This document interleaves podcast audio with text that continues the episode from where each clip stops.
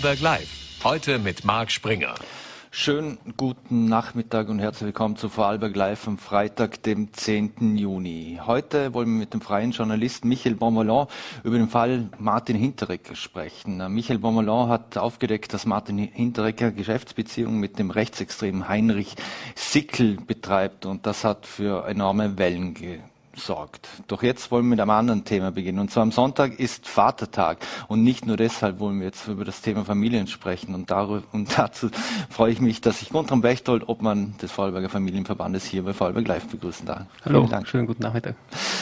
Herr Bechtold, ich habe es angesprochen, äh, am Sonntag ist äh, Vatertag, aber grundsätzlich, es gibt ja beim Vorarlberger Familienverband das Projekt Vatersein und das gibt es jetzt insgesamt schon seit fünf Jahren, wenn ich richtig informiert bin. Was steckt denn hinter diesem Projekt?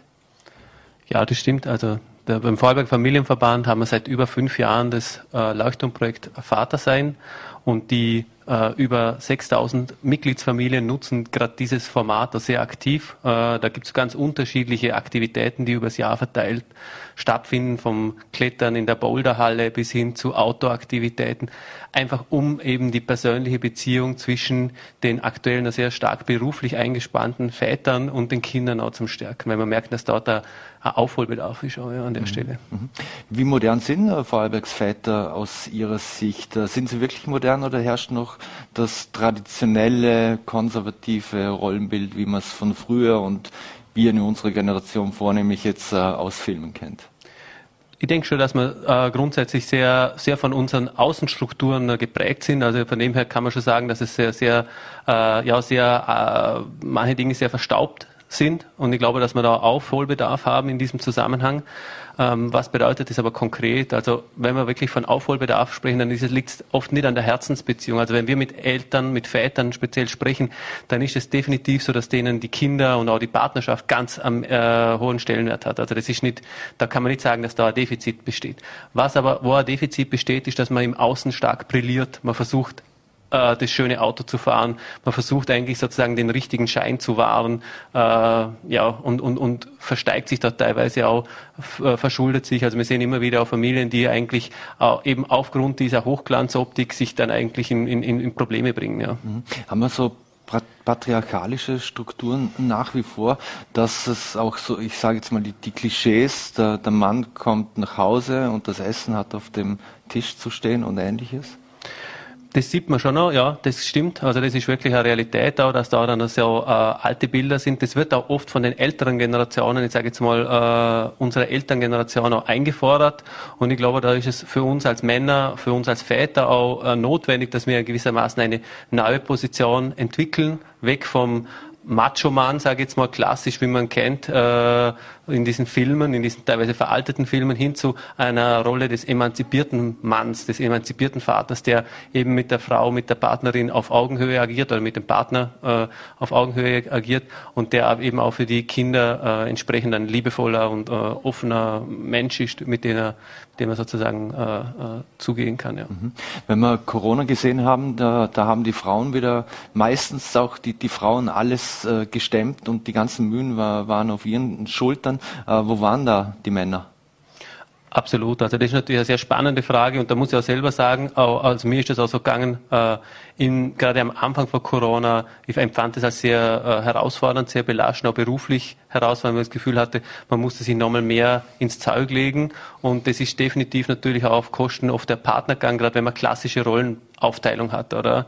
Mhm. Ähm, das versuchen wir in unserer privaten Familie schon, dass man das mehr aufweichen oder sagen wir mal mehr in einer, in einer Balance bringen. Aber man merkt auch, dass das im Alltag gar nicht so leicht ist, weil auch die, weil die eigenen Denkmodelle, die eigenen Ansätze oft, ähm, ja, es fehlen nur die neuen, neuen Ideen und die muss man erst miteinander auch entwickeln. Und da glaube ich, da ist sehr viel Potenzial und da setzen wir uns auch als Familienverband ein, indem wir wirklich Gesprächspotenziale bieten, Möglichkeiten zum die Partnerschaft stärken, Möglichkeiten auch äh, zum sich mit den Kindern und auch mit der ja, mit der Gesellschaft auseinanderzusetzen und auch, auch mit der lokalen Politik, oder? Ich glaube, gerade die lokale Politik hat da auch gewisse Rahmenbedingungen, die da reinspielen. Mhm. Jetzt heißt es immer, viele Männer wollen mehr Zeit mit der Familie verbringen. Äh, trotzdem gehen wenige von ihnen in, in Elternzeit oder in Elternteilzeit äh, und, und arbeiten mehr. Ist das Wollen an vielen Stellen noch nicht groß genug?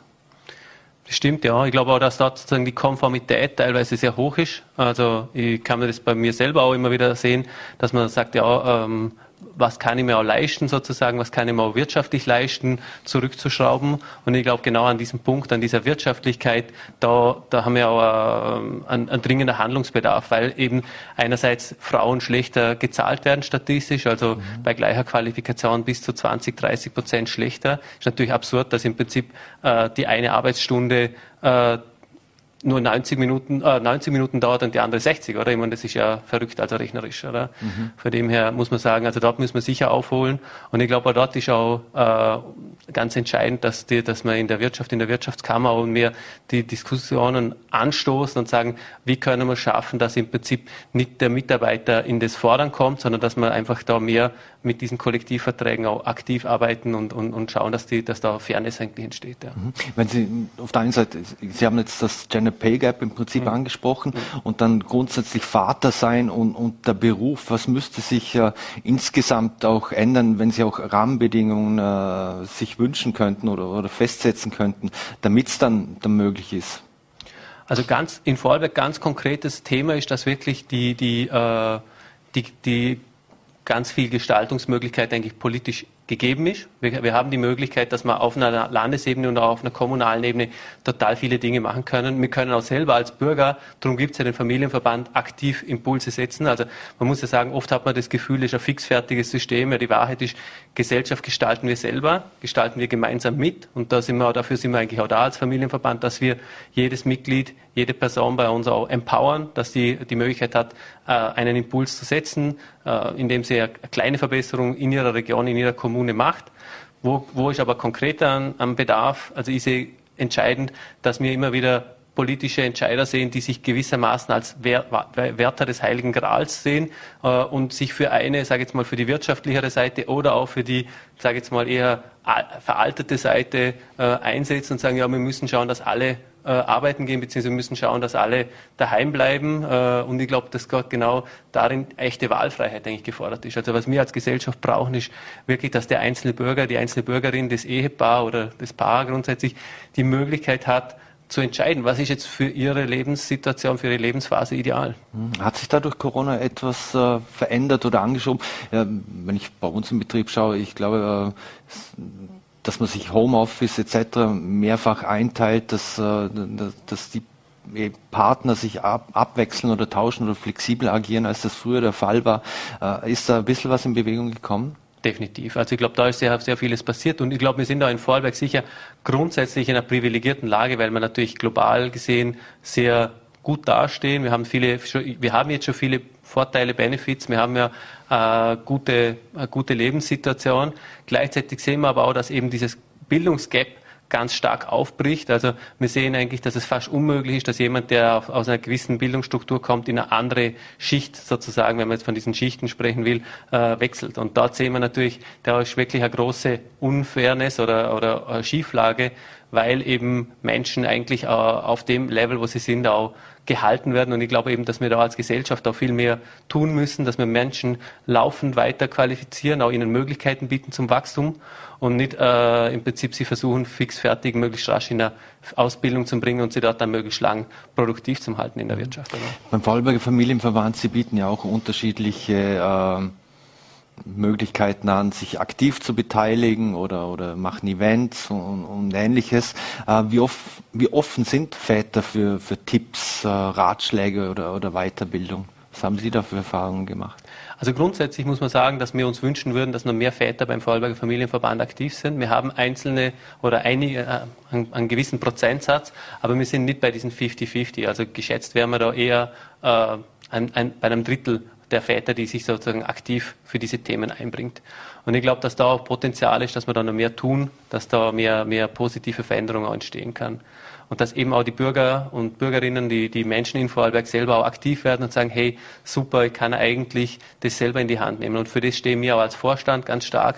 Da sind wir dafür da, dass Leute sagen, hey, ich hätte eine Verbesserung in meiner Gemeinde, wir brauchen eine Kindertagesstätte, wie können wir das selber aufsetzen? Gibt es da rechtliche Beratung, gibt es da Unterstützung, gibt es vielleicht auch ein Startbudget oder sowas? Für das stehen wir natürlich da und, und sind auch offen und freuen uns auch auf, auf Vorschläge. Mhm. Ein Sprichwort heißt, äh, Vater werden ist nicht schwer, Vater sein dagegen Fragen sehr.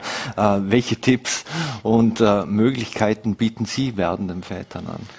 Spannende Frage, ja, sehr spannende Frage. Ich glaube, äh, Tipps wäre vielleicht eine kleine äh, äh, hochgegriffen, zu sagen, wie man es richtig macht. Ich glaube, es gibt so viele Lebensmodelle. Wir stehen ja auch als Familienverband für, für bunte äh, äh Lebenskonstruktionen äh, oder Situationen. Ich glaube, da sind wir sicher als Gesellschaft viel weiter, dass wir heutzutage ähm, viele, äh, eine gewisse Pluralität auch äh, unterstreichen. Das heißt aber gleichzeitig auch, wir suchen, also ich glaube, was, was was jeder Vater oder jede Familie auch ähm, tun sollte, ist diese Suche nach Identität. Also ich glaube, wir haben einerseits wirklich die Möglichkeit, dass wir sagen, als Gesellschaft sollten wir dort neutral sein, offen, dass wir die verschiedensten Lebensmodelle annehmen, aber gleichzeitig für jeder Mensch, für sich selber sollte natürlich herausfinden, was ist meine Identität, was ist mir auch wichtig im Leben, was sind die Themen, die, aus denen ich auch Energie rausziehe. Also das glaube ich beides was, wichtig. Was genau zeichnet den aktiven Vater aus Ihrer Sicht aus? Ist es der, der halt äh, Fahrradfahren geht am Wochenende oder mit auf den Sportplatz oder, oder bastelt oder? Spannende Frage, ja. ja. Also ich glaube sicher, dass es ähm, darum geht, dass man versucht, äh, sein Leben zu leben. Also ich glaube, das ist gerade was über Corona oder über diese Trends der letzten Jahre stark geworden ist, dass diese Konformität eigentlich nicht mehr gefordert ist, wir brauchen sie nicht mehr. Also wir, wir sehen jetzt eigentlich, dass man, es geht nicht mehr darum, dass man im Prinzip nochmal, äh, sag jetzt mal, das nächste Auto hat oder die, die, die Nachbarn beeindruckt oder sowas, sondern dass man wirklich herausfindet, um was geht's mir persönlich. Und da ist sicher natürlich sportliche Aktivität ganz entscheidend. Also wir wissen, dass die Menschen äh, gerade über Corona eher magnetisch in ihren Stühlen sitzen und dass eigentlich das Leben aber nicht im Stuhl äh, oder vor Netflix passiert, sondern dass es natürlich draußen passiert, wenn man Floß mit den Kindern baut oder wenn man mal ein Feuer macht am Fluss oder wenn man äh, einfach mal eine kleine Wanderung äh, äh, angeht. Ja. Mhm. Fehlen, fehlen den heutigen Vätern die Vorbilder, auch weil wir vorhin auch die Elternteilzeit etc. angesprochen haben? Ich glaube schon, ja. Also ich glaube, das ist äh, das ist großes Thema, dass man eigentlich sagen, es gibt, es wird oft auf die, auf die Schieflagen äh geschaut und in der Wirklichkeit ist es eigentlich so, dass wir ja in Vorarlberg gerade im Kern der Gesellschaft eine ganz solide und, und breite äh, äh, Familienkultur haben und die ist ja auch äh, von vielen, äh, sowohl von der Wirtschaft als auch von der Politik, wird die gerne gesehen als Wählerschaft und als Kundenschaft. Auf der anderen Seite ist es aber so, dass dort eigentlich oft auch drauf gehaut wird, dass man sagt, okay, da sind auch die teuersten Preise drin, beziehungsweise da sind auch die meisten Steuern drauf. Und ich glaube, dass wir dort natürlich schon schauen müssen, was ist im Prinzip wirklich denn nur Lippenbekenntnis äh, bei Angeboten, aber auch bei Wahlversprechen und was kommt wirklich bei den einzelnen Familien, Familienpersonen auch an. Ja. Mhm wird äh, von der Politik zu wenig äh, unterschieden. Jetzt, jetzt wissen wir, es gibt den Familienbonus äh, in, in den Genuss. Äh, viele kommen, aber der wird irgendwie verteilt, da wird nicht auf Einkommensgrenzen oder, oder ähnliches äh, gesehen. Äh, ist die Verteilung gerecht aus Ihrer Sicht? Also ich glaube sicher, dass, dass es bei uns auch in Vorarlberg Menschen gibt, die mehr Unterstützung brauchen würden und andere Menschen, die schon vielleicht ein sehr solides Leben haben, bei denen man nicht so viel äh, unterstützen muss. Ich glaube auch, dass alles, was, was jetzt an Corona-Hilfen auch bei der Wirtschaft platziert wurde, unterm Strich auch in der Familienstruktur äh, platziert werden sollte, weil eben genau dort eigentlich noch viele von diesen Nachwehen, die vielleicht wirtschaftlich jetzt nicht mehr so präsent sind, aber nach wie vor bestehen. Also wir sehen das Thema Gewalt in den Familien, auch durch natürlich die, die, diese digitalen Medien, muss man auch sagen. Also ich bin selber ein großer Fan von digitalen Medien, aber das ist natürlich viel präsenter. Auch das Thema Pornografie, muss man sagen, ist durch das Thema äh, Corona sicher angestiegen. Also statistisch wird geschätzt, dass 25 Prozent des Internet-Traffics ungefähr für äh, Porno verwendet wird. Da muss man natürlich schon sagen, wofür bauen wir denn das ganze Internet? Also ist es sinnvoll, dass wir so, so äh, solche Themen so stark fördern, oder? Mhm. Und ich glaube, dass wir da viele als Gesellschaft viel stärker in einen Diskurs steigen müssen und sagen, gilt überhaupt im Internet das Recht? Weil in Deutschland sieht man ja auch schon, das fängt jetzt langsam an, dass man sagt, ja, äh, Polizei ist zwar auf der Straße, passt auch auf, ob jeder Schankwirt seine äh, äh, zwei Euro äh, für, für die Limo abrechnet oder drei, aber im Internet ist das alles wilder Westen. Und ich glaube schon, dass man dort, es geht nicht um Reglementierung, aber es geht darum, dass wir einfach einen Diskurs haben, was glauben wir, was gut ist für unsere Gesellschaft und wir glauben auch, dass Kinder erzogen werden sollten, dass Erwachsene leben sollten. Mhm. Viele, Proble äh, viele, Probleme haben ihre Wurzel in, in, der Familie, das haben Sie angesprochen, Gewalt uh, und ähnliches. Uh, ist es daher umso wichtiger, dass man viel mehr den Familien Unterstützung gibt. Das muss ja nicht immer nur finanzieller Natur sein, es gibt ja auch andere Möglichkeiten. Uh, wird da aus Ihrer Sicht genug getan, auch in Vorarlberg? Ja, also es gibt beides. wie, genau wie, wie Sie sagen, äh, das Thema ist ganz viele Themen wie Alkoholismus, Drogenkonsum, hat im weitesten Sinne natürlich mit der Familie zu tun. Das habe ich auch erst über die, meine, meine Tätigkeit im Familienverband richtig realisiert, dass ja der Familienverband nicht nur die Kernzeit, äh, das Kernzeitalter von Kinderkriegen bis, sage ich jetzt mal, bis zur, bis zur Mündigkeit äh, umfängt, sondern man bleibt ja bis 80 in der Familie. Man hat ja immer Familie, man ist ja in dieser Beziehung. Das heißt, es ist ein lebenslanges äh, Beziehungsmodell und wo, wo wir schon sagen müssen, wo, wo ich zumindest subjektiv den Eindruck habe, wo es wirklich auch teilweise tolle Unternehmer gibt. Es gibt wirklich Unternehmen im Land, die eine tolle Familienkultur leben und haben. Da muss man auch sagen, zum Beispiel das Unternehmen Blum ist da, was das betrifft, sehr ein herausragendes Unternehmen, das auch ausstrahlt. Also das ist nicht nur für seine eigenen Mitarbeiter, sondern auch die Zulieferer und die ganze Region.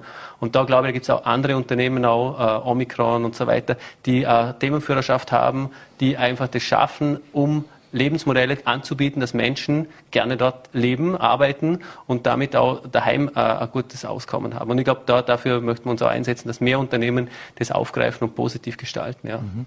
Vieles liegt auch daran, wie man vermutlich sich als Vater verhält, wie man, wie man versucht, seine Kinder zu erziehen.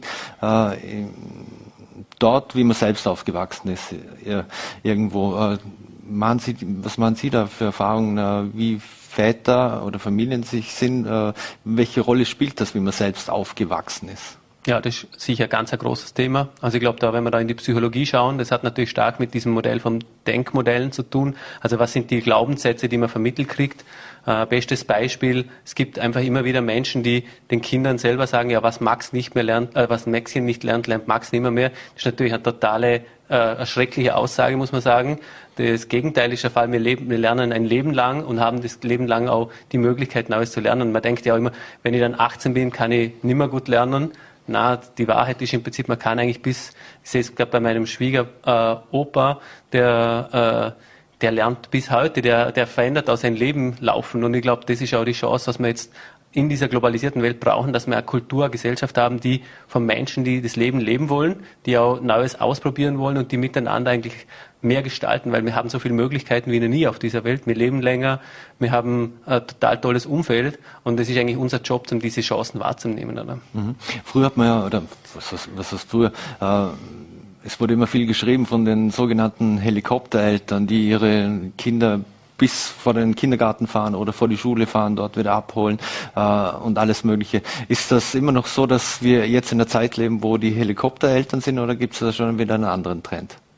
Ja, man würde hoffen, dass das weggeht, aber das Gegenteil ist der Fall. Es hat sich aus, aus, unserer Sicht noch viel verstärkt, weil eben die Anzahl der Kinder teilweise auch zurückgegangen ist. Die letzten Jahre hat man natürlich auch äh, dann das Bedürfnis, dass man das Beste draus macht aus den Kindern. Also man sieht die Kinder oft sehr produkthaft und äh, das führt dazu, dass wirklich Kinder fast so äh, in einer Art Curling-Eltern-Modus kommen. Also die Eltern sind wie so Curling-Spieler, die das Ganze so wegwischen, versuchen den ganzen Platz zum äh, sauber zu machen, die Eisfläche glatt zu machen. Und da glauben wir natürlich, das, ist nicht, das entspricht auch nicht dem Leben. Weil also man bis 18 behütet wird bis ins Nirvana und danach sie eigentlich dann wie ein Kuckucksei aus dem, aus dem Nest raushaut. Oder? Also ich glaube, mhm. die Wahrheit liegt irgendwo dazwischen. Oder man muss natürlich immer die Kinder auch fördern und fordern und äh, gemeinsam aus sich selber fördern und fordern. Mhm. Ja. Wenn es um Fördern und Fordern geht, da, da kommt mir natürlich gleich das, das Thema Schule mhm. äh, in, in die Gedanken. Äh, wenn wir beim Thema Schule sind äh, und, und Noten und Ziffernnoten, jetzt weiß man in der Volksschule in der ersten, zweiten Klasse, da gibt es zumindest bei meiner Tochter so, da gibt es einen Strich äh, in, in, der Bewertung, ob's, ob man im Lernen, also das Lernziel erreicht oder ob man es nicht erreicht. Ähm, wie sehen Sie aus Sicht des Vorarlberger Familienverbands auch, wenn es um Noten und Notendruck geht, das ist einmal aus der Volksschule in die Mittelschule oder, oder das Gymnasium, äh, da wird ja immens Druck aufgebaut auf allen Seiten. Ja, also das ist, das ist definitiv eines der Debakel unserer Gesellschaft. Äh, da, da haben wir richtig Aufholbedarf an der Stelle. Äh, ich sehe das selber, wir haben jetzt zwei Kinder äh, im Gymnasium und das dritte hat jetzt, wechselt jetzt gerade dieses Jahr. Und die letzten zwei Jahre waren da, was das betrifft, fürs Kind selber, aber natürlich auch für uns als Eltern wirklich extrem intensiv, man muss sagen, sehr stressig, oder? Und warum ist das so? Weil eben die Selektion über diese Ziffernoten passiert, weil eben dadurch sozusagen, man muss sagen, einfach an, auch im, im Gymnasium sind weniger migrantische Kinder und das ist natürlich gesellschaftlich ein totaler Schaden, dass man da sagen, okay, da passiert eine gesellschaftliche Selektion, oder? Und ich muss auch sagen, da bin ich auch selber nicht glücklich, wie das läuft, äh, und wir setzen uns da auch aktiv über das ein, weil das ist nicht fair. Das ist gesellschaftlich nicht fair und ich kann eben aus dieser Erfahrung heraus sprechen, dass wir sagen, wir müssen da aber einen breiten Schulterschluss setzen und sagen, eigentlich bis 15, 16 sollte es keine, äh, keine Selektion geben. Es sollte nicht, äh, das macht keinen Sinn. Von mir aus danach kann man sich entscheiden, was möchte, möchte ich einen Beruf machen, möchte ich eine höhere Ausbildung machen oder eine weitere Ausbildung machen. Aber es macht keinen Sinn, dass wir diesen, diesen Shift haben, weil es zu einem riesen Disconnect eigentlich führt, zu einem riesen Problem. Ja. Mhm.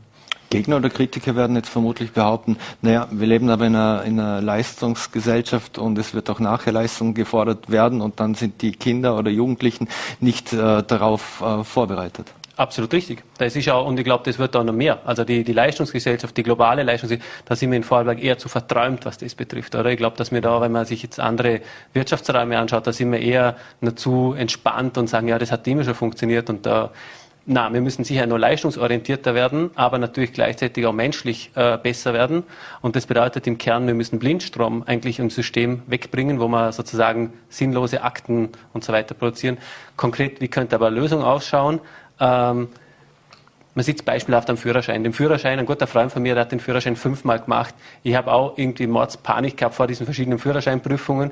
Trotzdem habe ich es dann geschafft und war dann auch froh. Und ich glaube, genauso wie man einen Führerschein macht, sollte auch jede Prüfung oder Teilprüfung in der Ausbildung passieren. Man sollte sie so oft machen können, wie man will und man sollte sie auch in so kleinen Häppchen machen können, dass man immer wieder einsteigen kann. Und das nicht nur bis 18 oder bis 16 oder je nachdem, wie lange man halt in der Schule ist, sondern endlich bis 85. Also ich glaube daran, dass wirklich das Leben äh, einfach ein Fluss sein sollte, in dem man immer wieder dazulernen kann, auch immer weiterarbeiten kann und auch seine gesellschaftliche Aufgabe weiter wahrnehmen kann. Mhm. Und wenn ich Sie richtig verstanden habe, das heißt aber auch nicht, ähm, was Kinder betrifft, äh, weil wir auch vorhin bei den Noten waren, nicht im kindlichen Alter schon zu viel Druck aufbauen, weil wenn ich jetzt hernehme, wie es äh, in, in, in, Südkorea oder in China, wo, wo Kinder ja schon im, im kleinsten Alter eigentlich darauf gedrillt werden, dass sie coden können oder ähnliches. Ja, absolut richtig. Also das macht gar keinen Sinn. Äh, wir sehen ja, dass das Internet heutzutage uns dieses Wissen, das abrufbare Wissen, jetzt wie lange das durchschnittliche Beinchen eines Grashüpfers ist, äh, perfekt liefern kann. Das muss man nicht im Kopf haben. Es gibt natürlich eine gewisse Basis-Grundstock an Anzahl Vokabeln, Anzahl Rechenformeln, die man braucht, damit man sich bewegen kann in der Gesellschaft. Also ich glaube, da wird man auch nicht um klassisches Lernen umherkommen. Aber, und da ist natürlich das Projekt Friday, das die Andrea Moosbrucker initiiert hat im Rahmen vom Vorarlberger Familienverband, machen wir gemeinsam mit dem Lehrer-Elternverband Vorarlberg ganz ein tolles, weil da über weil es da genau um dieses freie Lernen geht. Wie funktioniert das? Das sind vier Tage, äh, vier Stunden pro Woche lernen Schüler, Schülerinnen äh, an einem Thema, das sie selber wählen, arbeiten ein Projekt aus und machen so zum Beispiel äh, an Strand oder an Fluss plastikfrei, äh, entwickeln äh, innovative Konzepte für für Gemeinschaftszusammenleben und so weiter. Also da mhm. muss ich sagen, da, und da sehen wir auch, dass zum Beispiel die Gemeinde Lustenau mit dem Kurt Fischer ganz eine einzigartige Rolle auch hat. Die haben das geschafft, dass die da gleich drei äh, Probeklassen, drei Probeschulen sogar mit über 400 Schülern aufgestellt haben. Und ich glaube, da hat auch die Kommune die Chance, dass eigentlich mit einem guten Ökosystem mehr getan werden kann und, und dass man da auch Positives äh, wachsen kann. Ja. Mhm. Zum Abschluss beziehungsweise als letzte Frage und damit komme ich wieder zum Anfang zurück. Am Sonntag ist der angesprochene Vatertag. Der wurde ja früher, ich weiß nicht, wie es Ihnen geht, also zu meiner Zeit hat man das ja gar nicht gefeiert oder der mal zumindest hier in unseren Breitengraden nicht, soweit ich mich erinnern kann. Äh, zeigt das aber doch, äh, dass so ein Tag jetzt äh, auch bei uns vermehrt in den Mittelpunkt rückt, neben dem Muttertag, dass sich etwas geändert hat, äh, grundsätzlich auch wie man Väter wahrnimmt oder auch in die, in die Pflicht nimmt? Oder ist es eigentlich eh nur so eine ökonomische Geschichte, damit man wieder etwas hat, wo es Geschenke gibt? Ja, ich glaube schon, dass es wirklich um das Thema Verantwortung übernehmen geht. Jeder Vater jedes Elternteil, muss man sagen, übernimmt Verantwortung und ich glaube dafür, das kann man für das nehmen. Ich glaube, die Geschenke, das ist nicht notwendig. Man kann eine schöne Zeichnung machen als Kind, das ist schön, da freut man sich. Aber ich glaube, was schön ist, wenn man sich als Vater oder als Mutter auch überlegt, was kann ich tun, um eben in der Gesellschaft, aber auch speziell in meiner Familie einen positiven Einfluss zu nehmen. Gunther Bechtel, Obmann des Vorarlberger Familienverbands, vielen Dank für den Besuch hier bei Vorarlberg Live. Und was Sie anbieten und machen, das gibt es auch auf der Homepage des Vorarlberger Familienverbandes. Vielen Herzlichen Dank. Dank. So, meine Damen und Herren, und wir wechseln das Thema. Der Fall Martin Hinterecker hat ja für viel Schlagzeilen gesorgt. Derjenige, der das aufgedeckt hat, das war der freie Journalist und Investigativjournalist Michael Bonvalon. Und mit ihm habe ich über den Fall vor der Sendung aus Termingründen gesprochen. Sie haben die Geschäftsbeziehung zwischen Martin Hinteregger und Heinrich Sickl aufgedeckt. Ähm, beide kommen ja aus dem 277 Seelen Hirnitz. Äh, wie sind Sie denn auf diese Geschäftsbeziehung aufmerksam geworden? Angefangen hat das so, dass eine Person aus Frankfurt mich angeschrieben hat, der offenbar der Name Sickl in irgendeiner Form geläufig war. Der Herr Sickl, also ein einschlägig bekannter extremer Rechter, der war ja auf der Seite für diese Veranstaltung oder für die Zusammenarbeit mit dem Herrn Hinteregger der Pressekontakt, äh, hat gemeint, hey, schau dir das mal an. Und ich habe dann begonnen zu recherchieren, habe dann tiefer gegraben, habe dann auch immer im Firmenbuch nachgesehen, habe geschaut, wo sind da die einschlägigen Verbindungen zwischen dem Herrn Sickl auf der einen Seite und dem Fußballer Martin Hinteregger auf der anderen Seite. Mhm.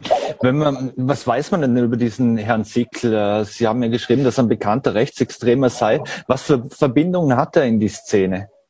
Also Sickel ist einerseits äh, bis vor kurzem Gemeinderat für die FPÖ, also eine rechtsextreme Partei, in der zweitgrößten Stadt Österreichs gewesen, in Graz, aber das ist bei ihm tatsächlich noch lange nicht alles. Sickel ist so seit Jahren einer der zentralen Querverbinder äh, zwischen der FPÖ auf der einen Seite und der neofaschistischen Gruppe Identitäre auf der anderen Seite. Also Sickel hat der Gruppe Identitäre ihre Räumlichkeiten in Graz vermietet. Sickel war Orden auf Min mindestens einem Aufmarsch für die Identitären. Äh, Sickl hat Geld an die Gruppe gespendet und Sickl ist auch in seiner Eigenschaft als Obmann des äh, Steirischen Freiheitlichen Akademikerverbandes jemand, der verantwortlich ist dafür, dass dieser Steirische Freiheitliche Akademikerverband gemeinsame Veranstaltungen gemacht hat mit dem sogenannten Institut für Staatspolitik. Das ist eine Rechtsaußenorganisation aus Sachsen-Anhalt, die von einem Vor Vordenker der Gruppe Identitäre geleitet wird. Mhm. Jetzt ähm, Martin Hinteregger hat ja mittlerweile mitgeteilt, dass er äh, über die Aktivitäten der Familie Sickl nicht keine Kenntnisse gehabt habe und nur äh, Fußballturnier veranstalten wollte. Äh, wie sehr kann man ihm das da glauben oder ihm das abnehmen? Kleinen ich, muss, ich muss offen sagen, ich kann natürlich nicht in den Herrn Hinteregger hineinsehen, aber es scheint mir ein bisschen weltfremd zu sein. Also ähm, Sie haben das ja richtig gesagt, Siernitz in Kärnten ist eine sehr, sehr kleine Gemeinde und es geht ja nicht nur um den Herrn Sickel selbst, es geht ja auch um seine Mutter, die Schlossbesitzerin Elisabeth Sickel. Die war äh, im Jahr 2000 sogar Bundesministerin für die FPÖ. Es erscheint mir offen gesagt ein wenig weltfremd, dass man in einem unter 300 Seelendörfchen nicht weiß, dass die Schlossbesitzerin ehemalige Bundesministerin für die FPÖ war und dass ihr Sohn Gemeinderat für die FPÖ in Graz gewesen ist. Und da noch dazu, äh, die Sickl hat ja sogar eine Geschäftsbeziehung mit Hinteregger. Und die Vorstellung, dass zwei Leute miteinander eine Firma gründen und der eine den anderen zu keinem Zeitpunkt fragt, du, was machst du eigentlich beruflich, das erscheint mir doch eigentlich nicht ganz lebensnah zu sein. Mhm. Jetzt hat er gesagt, er hat jegliche Geschäftsbeziehung mit ihm abgebrochen. Wenn man jetzt auf seinem Instagram-Account schaut, dann sieht man aber immer noch, dass es, äh, da gibt es immer noch ein Bild, wo sie gemeinsam oben sind, gleich nach dem Statement. Also ist das äh, nicht wirklich glaubhaft? Ja, es gibt jetzt offenbar ja noch diese gemeinsame Firma. Da müssen wir schauen, ob diese Firma, die die beiden gemeinsam betreiben, tatsächlich ähm, abgewickelt wird. Aber es gibt ja jetzt keine Distanzierung von den Sickles in irgendeiner Form. Also er schreibt auf seinem Instagram-Account, beide seien in der Gemeinde gut verwurzelt, was im Übrigen auch ein deutlicher Hinweis darauf ist, dass man da möglicherweise doch das eine oder andere über die andere Person gewusst hat. Und vielleicht an dieser Stelle auch noch, das ist ja jetzt bei Sickle auch alles nicht neu. Also Sickle hat bereits in seiner Jugend neonazistische Kontakte gehabt, die gut belegt sind. Als Sickle äh, Gemeinderat in Graz geworden ist, sind bereits die Artikel, ersten Artikel aufgepoppt, wo diese neonazistische äh, Jugend oder diese neonazistischen Kontakte in der Jugend von Siegel thematisiert worden sind, dass das alles so überhaupt nicht bekannt gewesen wäre. Wie gesagt, ich kann es mir nur sehr, sehr schwer vorstellen. Aber was jetzt natürlich ähm, der logische nächste Schritt wäre, wenn Hinteregger denn von all dem tatsächlich nichts gewusst haben sollte, dann wäre es ja logisch, sich dann auch von diesen Personenkreisen zu distanzieren. Mhm. Jetzt ähm, Martin Hinteregger verdient als Fußballspieler sicher nicht ganz schlecht. Jetzt äh, hat er dazu geschrieben, er wollte dem Ort, den Freunden äh, mit diesem Hinti Cup etwas zurückgeben. Äh, weiß man etwas, wie viel wirtschaftlicher Hintergrund hinter dem ganzen Vorhaben steckt? Äh, wollte er das wirklich nur alles selbst bezahlen oder, oder hätte er da auch Geld verdient? Auch hier, ich kann natürlich nicht in den Herrn Hinteregger hineinschauen, aber da ist eine eigene Firma gegründet worden, eine GmbH, wo einer der Teilhaber der Herr äh, Hinteregger ist, ein zweites der Herr Sickel, ein dritter ist eine Gastronomin, deren Namen ich jetzt hier nicht nennen werde, weil sie bis jetzt in der Öffentlichkeit noch nicht aufgetaucht ist. Ähm, da wurden Tickets verkauft, gar nicht so günstige Tickets für ein, für ein mehrtägiges Konzert. Ähm, da gab es VIP-Tickets eigene und zwar wiederum mit Verköstigung im Schloss des Sickels. Das heißt, das war alles ganz, ganz eng miteinander verzahnt. Es würde mich doch sehr überraschen, wenn es da nicht auch eine große wirtschaftliche Komponente geben würde. Mhm. War Martin Hinterrecker für Sie eigentlich erreichbar? Ich habe selbstverständlich äh, sowohl ähm, der Eintracht Frankfurt, also dem Verein, wo Martin Hinteregger spielt, wie auch äh, Hinteregger und zwar über den Pressekontakt, nämlich eben den besagten Heinrich Sickel, eine Anfrage geschickt. Sie sind selber Journalist, Sie wissen ungefähr, wie lange man dafür Anfragen ungefähr gibt, wenn das so Personen mit professionellen äh, Medienabteilungen im Hintergrund sind. Ich habe beiden 24 Stunden Zeit gegeben für die Anfrage, was absolut großzügig großzügig ist in, in so einem Fall und medienrechtlich auch gedeckt. Und weder Hinteregger noch die Eintracht äh, haben sich in dem Zeitraum bei mir gemeldet. Die Eintracht hat sich jetzt inzwischen bei mir gemeldet, nachträglich hat gemeint, denen sei die Presseanfrage durchgerutscht. Mag so sein. Ähm, überrascht mich ein bisschen bei einer professionellen Presseabteilung. Ähm, Hinteregger hat sich bis jetzt nicht bei mir gemeldet. Ich habe heute noch einmal eine Anfrage nachgesetzt an den Herrn Sickel, der gemeint hat, er wäre jetzt quasi von Hetzern, Zitat, angegriffen worden. Da meint er vermutlich nicht. Habe dem Herrn Hin äh, Sickel jetzt noch einmal eine Anfrage geschickt, was denn an meinen Recherchen nach seiner Meinung nach ganz konkret falsch wäre, ist wenig überraschend keine Antwort drauf gekommen. Glauben Sie denn, wird man bei der Eintracht äh, Frankfurt äh, reagieren? Der Verein ist ja bekannt dafür, dass er sich ganz klar gegen rechts äh, stellt. Auch äh, der Präsident äh, Fischer, da gibt's immer klare Statements. Dazu äh, wird das auch unter Anführungszeichen eine Feuerprobe für den Verein. Ja, also die Eintracht ist natürlich einer der Vereine in Deutschland, die sich da immer besonders klar äh, positioniert haben, also die auch gemeint haben, beispielsweise, dass Personen, die etwas zu tun hätten mit der AfD, also mit der deutschen Schwesterpartei der FPÖ beim Verein nicht willkommen wären. Präsident Fischer hat explizit gesagt, jede anständige Kurve würde, also Fußballkurve würde Nazis aus der Kurve hinausboxen. Da geht sich das offen gestanden nur sehr, sehr schwer aus natürlich. Die Eintracht hat jetzt auch ein Statement rausgegeben, meiner nach ein ziemlich gutes Statement. Was ich ein bisschen komisch dran finde, ist, dass sie ähm, so offensichtlich die Brücke gebaut haben. Also sie könnten sich nicht vorstellen, dass Hinteregger da einschlägige Positionen hätte. Meine Antwort dafür, wir wissen das jetzt einfach einmal nicht in Wirklichkeit. Und die Eintracht kann es in Wirklichkeit auch nicht so genau wissen, weil die Eintracht in ihrem Statement schreibt, dass sie Hinteregger selber nicht erreicht haben. Mhm. Was natürlich auch schon mal relativ bezeichnend ist, dass ein wichtiger Spieler für den eigenen Verein offenbar über einen längeren Zeitraum nicht erreichbar ist.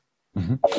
Sie haben ja auch im März schon von dem Neonazi-Skandal beim Wiener Derby berichtet. Ähm, wie groß ist denn das äh, Neonazi-Problem insgesamt im österreichischen Fußball aus Ihrer Sicht?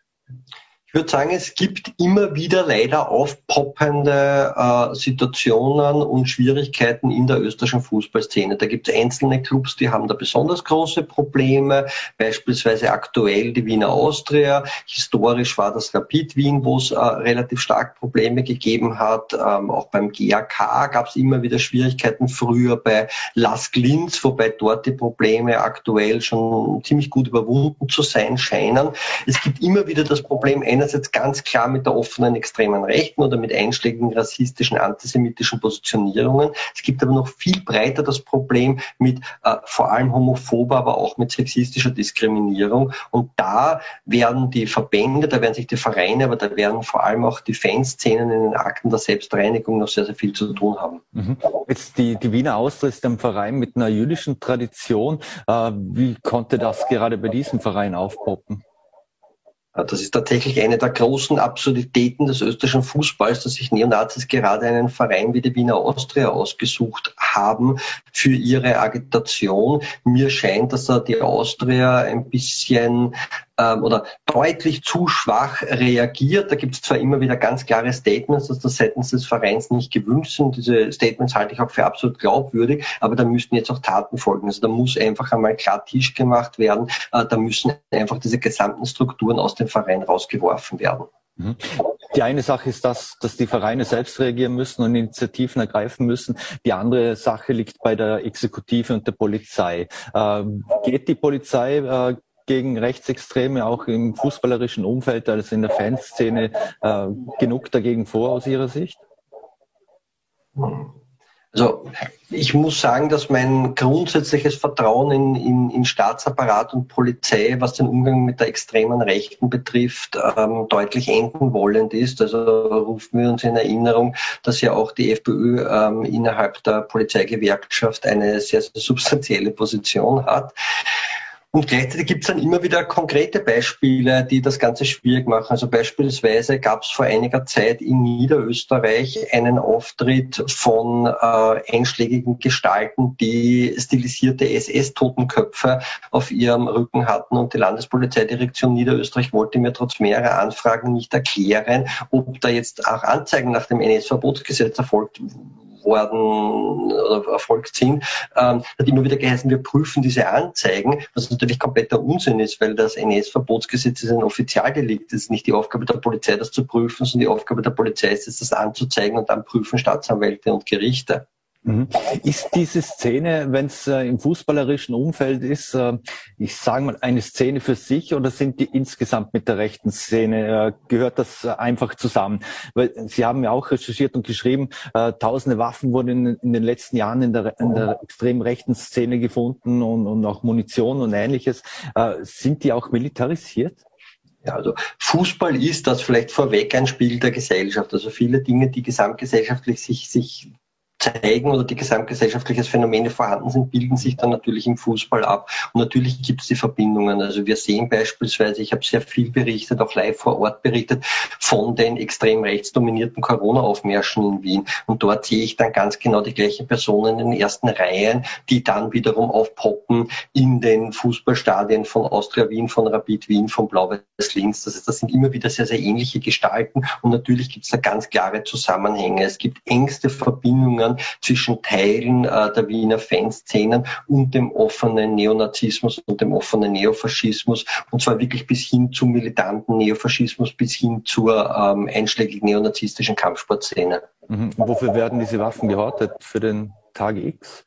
Für einen, genau, für einen, also einerseits für einen imaginierten Tag X, also so in der, in der einschlägigen Szene die Vorstellung, dass das der Tag eines Umsturzes sein wird. In Deutschland gab es ja da auch ein, ein so, so äh, Strukturen, aus militärischen Spezialeinheiten der Polizei, wo dann wohl schon äh, Leichensäcke sogar organisiert werden sollten und, und Löschkalk für den Tag X, wo man dann mit den politischen Gegnern, Gegnerinnen aufräumen wollte. Aber es kann auch immer wieder passieren, dass solche Waffen nicht nur für den sogenannten Tag X gehortet werden, sondern auch zum Einsatz kommen. Ich darf äh, daran erinnern, wir sprechen da jetzt ja gerade in Vorarlberg, also ich bin in mhm. Wien, Sie sind in Vorarlberg, ähm, an den sogenannten Amoklauf von Nenzing, der noch nicht so lange her ist, wo eine Person, die ganz klar eine Vergangenheit in der neonazistischen Gruppe Blood and Honor hatte, dann einen Amoklauf begonnen hat. Das heißt, wenn solche Waffen da sind, dann besteht natürlich immer die Gefahr, dass diese Waffen auch verwendet werden werden. Und in dem Zusammenhang ein Gedanke, es ist jetzt auch gerade aktuell so, dass immer mehr internationale Neonazis in die Ukraine gehen, um vor allem an der Seite des neonazistischen Azov-Bataillons, anderer einschlägige Verbände zu kämpfen. Ähm, wir haben auch bereits Hinweise, dass doch bereits Österreicher dort sind. Also es gibt Aufkleber, die aus der Ukraine, also es gibt Bilder, die aus der Ukraine stammen sollen, wo, wo Aufkleber von österreichischen Neonazi-Strukturen auf den Waffen oder auf den Ausrüstungsgegenständen drauf kleben. Und da werden potenziell Personen zurückkommen nach Österreich, die gelernt haben zu töten. Mhm. Wenn Sie das Azov-Bataillon ansprechen wenn da welche mitkämpfen, aber andererseits äh, laufen viele auch mit Russland-Fahnen bei diversen äh, Demonstrationen herum. Äh, ist die Szene in diesem Fall gespalten, was Ukraine und was äh, Russland betrifft? Ja, das ist tatsächlich eine ganz spannende Spaltung. Also wenn wir uns jetzt beispielsweise die Corona-Aufmärsche anschauen, ich habe das ja auch mehrmals dokumentiert und veröffentlicht, da sind jetzt laufend russische Fahnen, da gibt's so die Putin-Fanboys und Fangirls und das ist so eigentlich der Mainstream der extremen Rechten, so dieser parlamentarisch orientierten extremen Rechten, was wir eigentlich seit Jahren sehen können. Und gleichzeitig gibt es aber so dieses offene neonazistische Lager, das so ganz stark sich so auf die weiße Rasse bezieht und die sind eigentlich so gut wie ausschließlich auf Seite der Ukraine und beziehen sich und auch die österreichische Neonazi-Szene und beziehen sich ganz, ganz klar und ganz explizit auf Azov und auf andere einschlägige ähm, Formationen. Das heißt, da gibt es eine massive Spaltung innerhalb der Szene gerade. Mhm. Äh, Sie haben es vorhin auch schon angesprochen, was, was Sickel betrifft. Er gilt als Förderer der Identitären.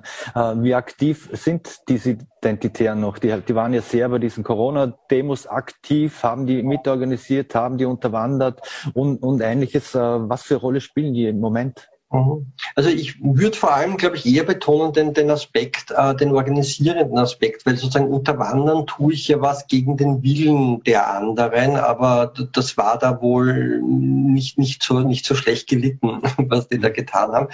Prinzipiell ist das ein bisschen eine schwierige Geschichte und ganz offen, ich tue mir da auch natürlich aus einer journalistischen Perspektive schwer. Ähm, es ist objektiv so, das ist eine letztendlich Minigruppe, die von, aus vielleicht 200 ähm, Maxeln besteht in ganz Österreich, die äh, gleichzeitig immer wieder versucht, ähm, verzweifelt ähm, über möglichst spektakuläre Aktionen in irgendeiner Form ihre Bilder in die Öffentlichkeit zu bringen. Ich glaube, journalistische Aufgabe ist es da auch, diese Bildsprache zu brechen und dann nicht einfach noch deren Bilder zu übernehmen. Und ich glaube auch aus einer größeren journalistischen Perspektive, also es muss nicht jeder Infotisch von fünf Leuten irgendwo berichtet werden. Wenn ich jetzt jeden Infotisch, der in Wien von irgendwelchen linken Organisationen äh, veranstaltet, wird, berichten würde, hätte ich wahrscheinlich den ganzen Tag nichts anderes zu tun. Gleichzeitig gibt es dann natürlich jetzt Personen wie mich, Fachjournalisten, Fachjournalistinnen, wo ich schon glaube, dass es sinnvoll ist, auch bestimmte Dinge zu dokumentieren, damit sozusagen für größere Medien wie beispielsweise eures dann auch die Möglichkeit gibt, bei Bedarf auf Expertise zurückzugreifen. Aber ich würde das auch nicht überschätzen in seiner, in seiner Relevanz. Wenn man, wenn man sich diverse Telegram-Chats ansieht, so anti-Corona, dann da ist im Moment eigentlich nur noch der Krieg in der Ukraine das Thema. Ist das jetzt der verzweifelte Versuch, jetzt ein anderes Thema für sich zu vereinnahmen?